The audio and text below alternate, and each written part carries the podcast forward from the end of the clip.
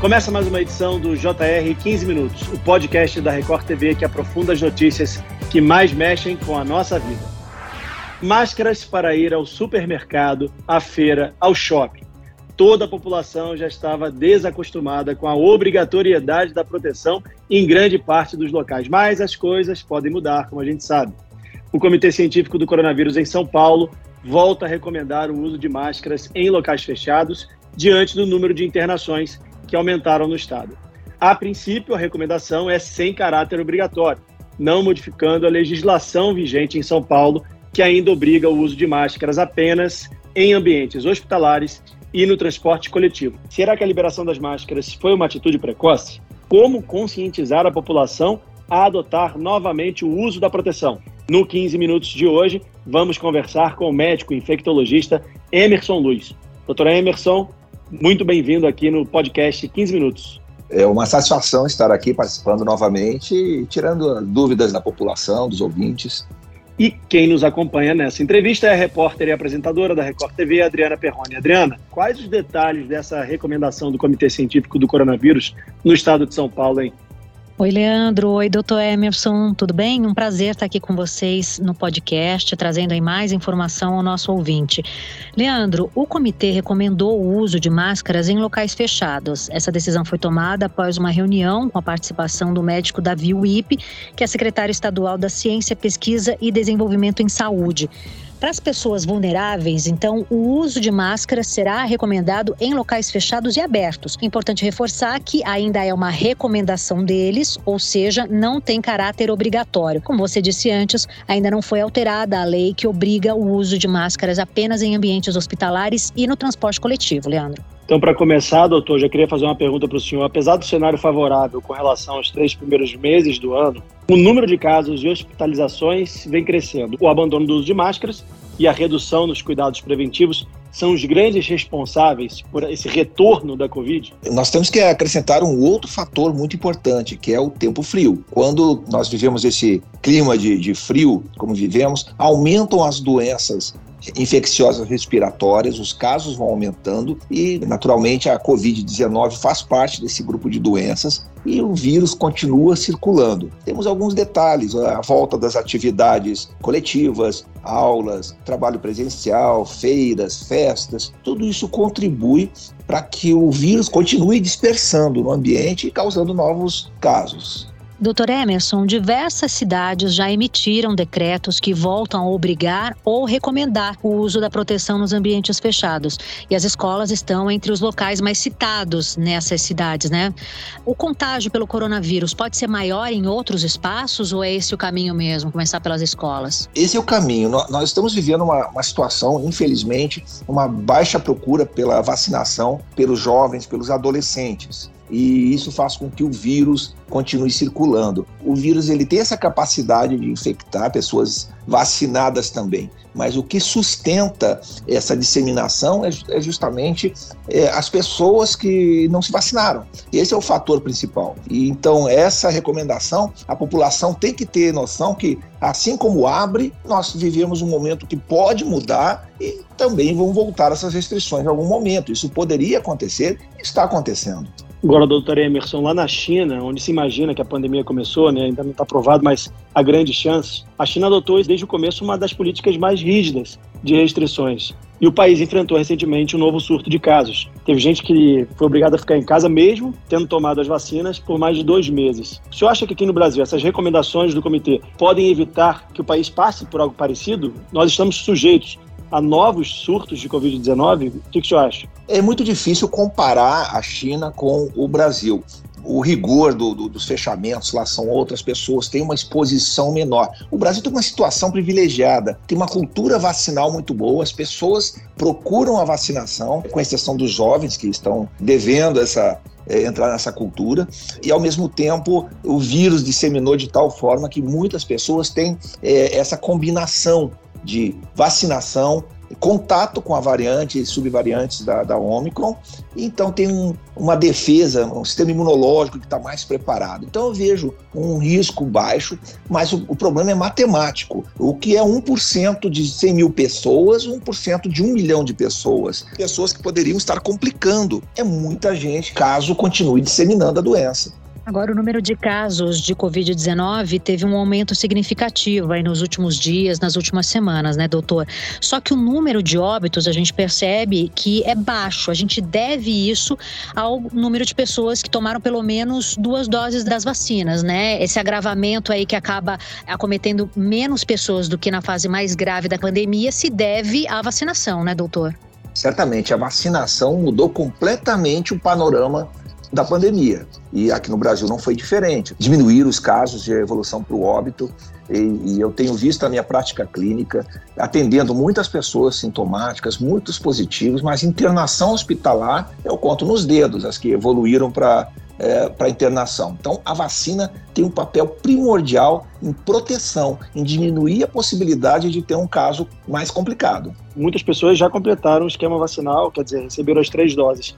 É importante a gente reforçar aos ouvintes que isso não impede a contaminação, certo? A imunidade varia de pessoa para pessoa e pode diminuir com o tempo, ou se a pessoa não tomar, deixar de tomar vacina daqui para frente, ela passa a ter mais chance de ser contaminada. Eventualmente vai ocorrer essa necessidade de mais uma dose, porque as pessoas têm que parar de contar. Por exemplo, eu não conto mais doses da influenza. Quantas eu tomei até hoje, desde que eu comecei entrei para a área de, de, saúde, comecei a faculdade de medicina, então são muitas doses. É, e certamente a vacina vai perdendo essa eficácia. É, estudos indicam que depois de quatro ou cinco meses caem bastante a, os níveis de anticorpos neutralizantes, por isso a necessidade de fazer esse, o reforço. O que acontece é que a doença ainda tem uma sazonalidade muito curta. Se nós olharmos a influenza, ele consegue ser anual, nós conseguimos fazer aquela prevenção, vacinar os grupos de risco, e é anual. A Covid ainda está com essa sazonalidade, esse período que ela se manifesta está muito curto. A tendência é ela começar a, a, a, se adaptar a esse ambiente e a aumentar esse intervalo em que ela se manifesta. Quer dizer, a importância da vacinação continua, não pode diminuir né, digamos assim. As pessoas têm que continuar se preocupando em se vacinar, completar o esquema vacinal para não evoluírem para casos graves, é isso? Exatamente. A vacina é um fator de proteção, diminui a circulação do vírus, diminui bastante e protege a população, protege as pessoas que estão expostas do, dos quadros mais graves, das evoluções desfavoráveis. É importantíssimo manter a vacinação em dia. Doutor, o senhor já deu uma introduzida nessa questão das crianças e dos adolescentes. A gente sabe, essa é uma preocupação dos especialistas, né? Que as crianças, os adolescentes precisam ir tomar vacina, os números estão não tão satisfatórios. Eu gostaria que o senhor explicasse para a gente qual é o impacto da baixa cobertura vacinal em crianças e adolescentes no número de infecções e possíveis novos surtos. O que tem acontecido é que, como o jovem, a criança, o adolescente tem um estilo de vida que é mais propenso a ter é, reuniões, a quebrar esses protocolos de distanciamento, é, atividades coletivas, maior a possibilidade de estar circulando o vírus e muitos deles são assintomáticos, ficam com sintomas muito brandos e acabam disseminando e levando para aquelas pessoas que estão de grupo de risco. Então, alguém pode levar para dentro de casa novamente o vírus e pode ter aquele idoso que está é, mais vulnerável. Então, esse é o grande risco, é propagar ainda mais o vírus. Por isso é importante fazer a vacinação. Alguns pais ainda têm receio de vacinar. Não há nenhum relato de efeito colateral grave ou óbito em crianças relacionado à vacina. É zero casuística no mundo. O senhor não acha que seria o caso, então, de intensificar as campanhas de vacinação justamente para incentivar os pais a levarem os adolescentes para tomarem a segunda dose? A gente sabe que São Paulo já começou a aplicar a terceira dose, né? Mas justamente por causa da baixa cobertura vacinal nessa população, não seria interessante intensificar as campanhas focando nesse público? É muito importante fazer, intensificar as campanhas para fazer com que a população veja que a ciência ela consegue comprovar o efeito da vacina na pandemia, a diminuição dos óbitos, das evoluções desfavoráveis e a proteção que vai conferir para a sociedade como um todo vacinando os adolescentes. Agora, doutor, o senhor falou que a gente tem que parar de contar quantas doses extras a gente vai tomando da Covid, né? E deu como exemplo as vacinas contra o vírus influenza. Senhor acredita que a vacina da Covid vai entrar no nosso calendário assim eternamente, como é a vacina da gripe? E quantas vezes a gente deve tomar isso por ano? O senhor tem uma ideia já disso? O coronavírus, ele já existia, já sempre foi responsável por resfriados, por infecções mais brandas. E ele, aos pouquinhos, vai tomando essa posição novamente dentro desse ecossistema que, que ele existe. É provável que no futuro, a médio prazo, não seja mais necessário vacinar. Talvez só os grupos de risco mesmo, os idosos, porque aos poucos o vírus vai tomando sua posição né, nesse ecossistema viral. E sempre foi uma doença, um vírus que não tinha essa capacidade de lesão tão grande. É, nessa quarta-feira, doutor, a gente fez uma reportagem no Jornal da Record que mostra que 60% das pessoas que dão entrada nos hospitais atualmente com problemas respiratórios testaram positivo para a Covid-19. O diagnóstico, ele confunde muito o paciente? O diagnóstico é, com os exames, ele é muito específico. O exame dando positivo para é, para o coronavírus, para a Covid-19, não há dúvida alguma. Os sintomas, eles podem confundir, algumas pessoas podem achar que é um resfriado, uma rinite, ou simplesmente acham que é algo, algo passageiro, mas o importante é, primeiro sintoma de nariz entupido, coriza, pigarro, dor de garganta, dor de cabeça, febre, procurar um atendimento médico, tentar fazer esse diagnóstico para isolar-se imediatamente. Temos que lembrar que a capacidade de transmissão da variante Ômicron e de suas subvariantes é muito grande. E esse ganho que ela teve na transmissibilidade exige uma cobertura vacinal maior. Então, voltamos àquele ponto da vacina. O que é importante vacinar o maior número de pessoas para tentar manter uma cobertura vacinal adequada e fazer um bloqueio na disseminação do coronavírus. Para encerrar, doutor, gostaria que o senhor falasse da importância de cada um de nós mantermos bons hábitos adquiridos a partir dos cuidados com a pandemia. Higienizar sempre as mãos, manter ambientes bem ventilados e, claro, usar máscaras de proteção, principalmente em ambientes fechados. Tudo isso é importante para passarmos por esse momento difícil. É isso? Certamente o bom senso ele tem que prevalecer por exemplo, a máscara não é exigida, mas eu ando com uma máscara guardada quando eu vou entrar num local que eu vejo que a ventilação não é adequada e tem muitas pessoas, eu acabo colocando. O inverno, o clima frio, é responsável por aumentar o número de doenças respiratórias infecciosas e também aumenta alérgicas, rinite, outras manifestações como asma, que podem facilitar a propagação do vírus também depois a pessoa fica com o, o sistema respiratório eh, fragilizado. Qualquer presença de vírus ali pode virar doença. Então, a primeira mudança com frio é comportamental. Nós nos fechamos em ambientes, é, ficamos mais aglomerados e isso tem que ser questionado. Abrir a janela às vezes é desconfortável, mas pode prevenir é, a propagação de, de vírus. A gente vê muita gente na rua ainda com máscaras de pano aquelas máscaras de tecido, e não a N95, que é a que a gente está acostumado a usar e que os médicos orientam.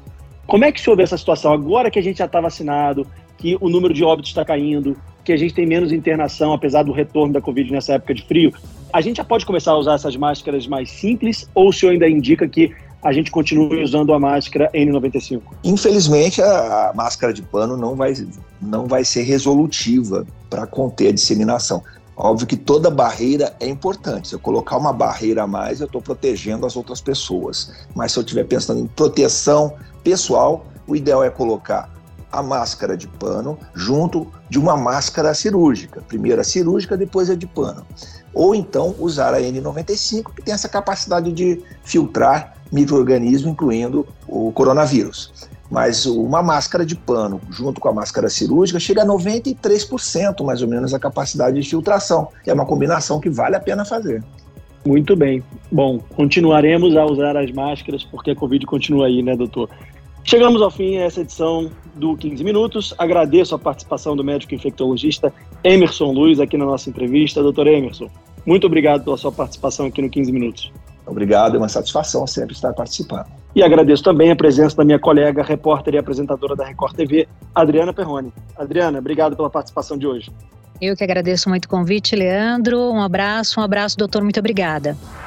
Esse podcast contou com a produção de David Bezerra e da estagiária Kátia Brazão. Sonoplastia de Marcos Vinícius. Coordenação de conteúdo Camila Moraes, Edvaldo Nunes e Deni Almeida. Direção editorial Tiago Contreira. Vice-presidente de jornalismo Antônio Guerreiro. Te aguardamos no próximo episódio. Até lá.